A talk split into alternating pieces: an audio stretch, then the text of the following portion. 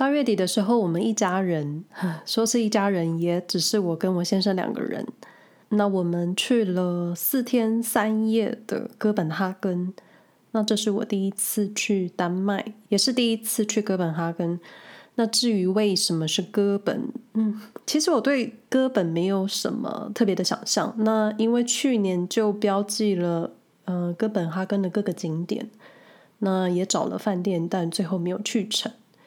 但我就是很想去北欧，没有什么特别的原因，可能就是很怕热，而且我真的觉得北边的夏天应该会比较凉一点。但你你可以说在瑞士登山就好了，上山就可以比较凉爽。但我想要的不是这样子的凉爽，而且每次到暑假看到听到瑞士人喜欢去南部的时候，我就会觉得很热。要是我才不想夏天去南部，可能我真的就是来自一个副热带小岛的人，夏天还是越凉快越好。那去 Copenhagen 之前，我在 Google Map 上标了一堆点点，但都不是什么特别重要的地方，就是都是吃的，还有咖啡厅，就标了很多，但心有余力。而且有些店你在网络上看到照片很美，但你实际走到的时候就会觉得好像不太对劲。那最后就是去了跟当初地标完全不一样的地方喝咖啡，然后就是发现了其他秘密景点。然后又突然恍然大悟，就我自己明明不喜欢观光客人挤人的地方，但是偏偏你要去一个新环境的时候，你就会不由自主去看其他人的旅游攻略，然后很怕自己会错过什么，就就其实真的标了一堆地方，但我们最后很多地方都没去。那有些景点也是路过不小心看到的那一种，哎，原来你在这里啊的那种感觉。那这次旅行最意外的就是我们抵达那一天的下午，一出捷运站就遇上了最大的同志游行，然后隔天是 Copenhagen 的铁人三项，而且这两个活动在我们计划旅行的时候还真的不知道，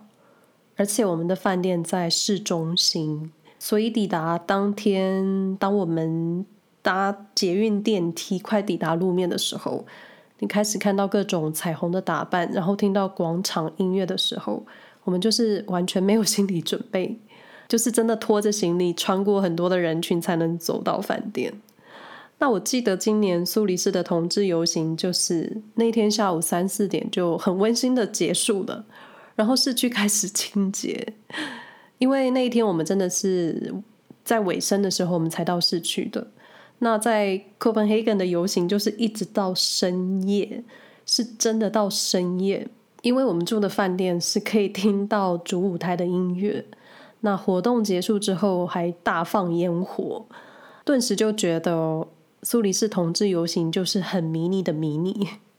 那虽然不是什么都要跟苏黎世做比较，但很自然就是你会跟过去经验过的事物来做一些差异化吧。那虽然出门前真的标记了很多景点，也有一些当代建筑什么的，但其实我们真的都没有去参观或是去拍照。那我觉得丹麦建筑的话，我自己没有看到，觉得很可惜，是真的很可惜。而且我这个人的旅行方式就是会花上半天都在同一区，那会希望是自己去，所以我偷偷许愿，下一次想自己一个人去旅行。那。观光景点的话，我们不小心路过了一些我有标注的景点，嗯，或是一些铜像，好比安徒生的铜像。那天刚好是同志游行，那你的平行视线你是看不到什么市容的。你想看建筑，你想找路，就只能一直抬头，然后低头看 Google Map。结果在穿过人群之后，猛然看到一个熟面孔。就是安徒生的铜像，当下就是觉得怎么会是这样子的见面，觉得很好笑。那我们最后是没有去看小美人鱼，因为小美人鱼雕像在哥本哈根比较北部一点的位置，然后觉得特地去看的必要好像很低，就不知道为什么，我真的觉得我没有很需要看到他。那但是我们两个人。却可以算好时间，在铁人三项的终点线看着前三名完赛，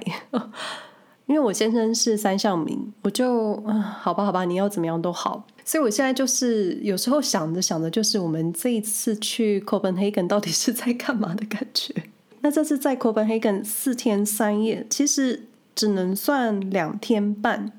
因为第一天我们是下午到，那第四天我们一早就去机场了，整个就是不知道花了多少冤枉时间。所以我们真的没有做太多的事。那最后就是我们两个悠闲的人在市区散步。那这几天有时候回想我们在市区到底做了什么，每天还可以走上快两万步，真的不知道在走什么。那后来发现有一部分是这个城市的车道很宽，那最宽最宽可以到有六线道吧，而且这个城市的面积我觉得很广。所以景点或是博物馆，他们都散在各处。那苏黎世市区就是小小的，很快就可以到你要去的地方。也就是因为这样子，在 Copenhagen 的时候，就会想到苏黎世市区是怎么样怎么样，就开始有比较。跟搬到瑞士的时候一样，你会开始比较台湾的生活。那在旅行的时候，就默默开始跟苏黎世做一些差异化。那因为我是第一次去 Copenhagen，所以今天闲聊就想说说，在这两天半的城市，我们在 Copenhagen 发现什么有趣的地方。就现在才进入主题，因为有几个发现是我先生提醒我的，所以我就会说是我们的发现。那首先我想说一下交通的部分，嗯。我知道很多人已经在一些文章或是媒体知道，Copenhagen 骑单车的人很多，那大概有一半的人都是骑自行车通勤的。那因为很早就开始导入骑单车的概念，所以这个城市的单车车道规划得很好。那你路上随时看到路边有停单车，或是单车停车区是挤满单车的，就跟台湾挤满摩托车一样，是很正常的事情。所以也发展成北欧人对单车的用路权看得很重。那这件事情我在出发前一直有小印象，可是一直到了我亲眼看到，加上有一次因为不小心在单车车道上站太久，其实也站了大概一两分钟，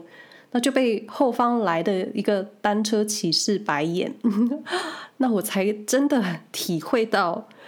Copenhagen 重视。单车骑士的用路权这件事情是真的。那单车车道的宽度基本就跟汽车车道一样宽，而且是一车一条。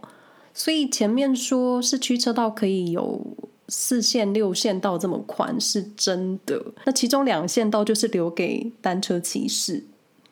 那单车骑士都有自己的一套骑车手势，提醒后面的单车骑士等一下可能要转弯或是其他动作。然后我们就发现不少单车骑士，他们会在脖子上围一圈东西，远看很像飞机用的脖子枕头，但仔细看，我觉得很像一个腰包，扣在脖子上，挂在脖子上。那俗人如我，那个时候我是第一次知道，呃，挂在脖子上的是单车骑士的安全气囊。那我查了一下，一个将近台币一万二、一万三。那可以搜寻单车或是自行车安全气囊，它就是一个，如果我不小心骑车摔倒了，那气囊就会立刻弹出来，然后把头部包起来的东西。那我在瑞士是从来没看过，但很有可能就是瑞士的轿车驾驶一般不会开快车，所以瑞士的单车骑士在路上骑车可以很安心。那瑞士郊区的车辆好像只有在周末或是上下班时间比较多。那如果说在苏黎世市区的话，我的体感就是在市区骑车的人真的没有很多。那可能骑车的人会在学区一带或是住宅区一带。那也有可能苏黎世市区就这么点大，所以你很多地方你走路就可以到了。就以上都是我自己的推测啦。那再来一个交通发现，就是 Copenhagen 的捷运系统。呃，因为我只有搭捷运，没有搭火车、公车，所以这里就说捷运的部分。那 Copenhagen 的捷运系统跟瑞士公共交通一样，它不会查票，也没有闸门，就是信任乘客会买票。那除此之外，就是捷运系统的设计，它用颜色区分路线，还有一些识别设计，就很像台北的捷运，就让我觉得在 Copenhagen 搭捷运很方便，而且也有在台北的感觉。但好像就不是很流行排队，因为我等车的时候就是一直被插队。那除了地面下的交通，我们发现地面上的车辆，Copenhagen 开电动车的人很多。那我们是没有站在路边算，可是有一瞬间，当先生说他发现很多人在开电动车的时候，这一话讲完后的五秒之内，我们眼前就有三四辆电动车经过。那虽然没有数据，但我们的体感就是电动车很多。然后我刚刚顺手查了一下，第一个出现的新闻标题就是丹麦电动车数量较去年暴增多达两倍。好的，得到新闻认证。那交通说完，来说说人。Copenhagen 当地或是移民的比例我是不太明白，但在路上你可以看到各种肤色跟族裔，但也可能跟我们一样是观光客。嗯，这一个靠海的城市，也是一个经常被评比为最适合居住的城市之一。那在这里，每个人的英文程度都很好，所以身为一个观光客，你可以用英文沟通。那我感觉就是北欧国家的人英语程度比中欧、南欧还好，不知道是不是我的错觉。那另一个感受就是，越北方的人越跟你有距离。那瑞士就是在一个中间，瑞士没有意大利热情或是西班牙的活力，所以瑞士就是一个中间值，仅仅就存在商店店员在结账的时候，或是你踏入店内的时候会跟你打招呼。那 Copenhagen 的店员就是还好，并不是你踏进店家就会有人跟你说嗨，他们就是默默的上班。那当然，餐厅或是咖啡厅、酒吧的服务生。在带位的时候，嗯，还是会跟你微笑问好的，不然就是脸上跟你挂着职业的微笑。我个人是觉得打招呼这件事真的是还好，因为逛街走店你还要一直在意你的礼貌，就有一点累。不过因为在瑞士很习惯了，所以第一天在 Copenhagen 的商店走动的时候，我还是会不由自主的会先打招呼。所以你说习惯的养成，还真是有点可怕。那另一个差异就是 Copenhagen 的小费，这里的小费约定成俗就是百分之五。那因为我们很习惯给十趴，所以先生第一天餐厅结账的时候，有几次小费都给十趴。那直到有个店员听到先生说要付款的金额，他出现了一个吓一跳的表情，我们才知道丹麦小费只要给五趴就好了。那另一个跟瑞士很不一样的就是，呃，在 Copenhagen 一般的咖啡厅都会要求你先结账。但其实很多时候你习惯了生活作息，就觉得其他相近国家可能有些是理所当然。其中一项就是，呃，Copenhagen 有些商店周日有开，所以我们周日在市区看到商店营业的时候，我们都会先惊讶一下，说：“天呐，礼拜天有开店呢！” 是一种好像乡巴佬的感觉。那走在市区最不同的就是，你相较苏黎世，你可能很熟悉苏黎世了。那在哥本的时候，就会觉得苏黎世真的好迷你，就是一种陈姥姥进大观园的感觉。那 Copenhagen 的建筑就是充满新跟旧，那些现代建筑或是大教堂。所以特别的是，你可以看到很多红砖建筑。那我先生说，红砖建材就是夏天凉爽，冬天保暖。那如果想看一下红砖建筑的模样，可以搜寻哥本哈根市政厅。那虽然这一次非常短的离开瑞士，那突然有一瞬间，好像可以了解住在瑞士的人或是欧洲国家的人为什么这么喜欢到处旅行。那除了陆路连接很方便，另一个就是在自己国家待久了，看腻了，或是瑞士人觉得苏黎世太小了。真的需要离开几天，去其他地方看看，然后去吃比苏黎世还好吃又便宜的东西，就说走就能走的旅行。但我又觉得，会不会是因为旅行一直都是欧洲人的日常，所以在市区内的变化活动就很少。那一到新的环境，你就会觉得很新鲜。毕竟你知道这只是旅行，最后还是会回到自己本来住的地方。那家当然是最舒服，虽然瑞士还不能算是我的家，但回到瑞士的时候，我还是真的觉得很舒服。嗯，我是很喜欢大城市的生活，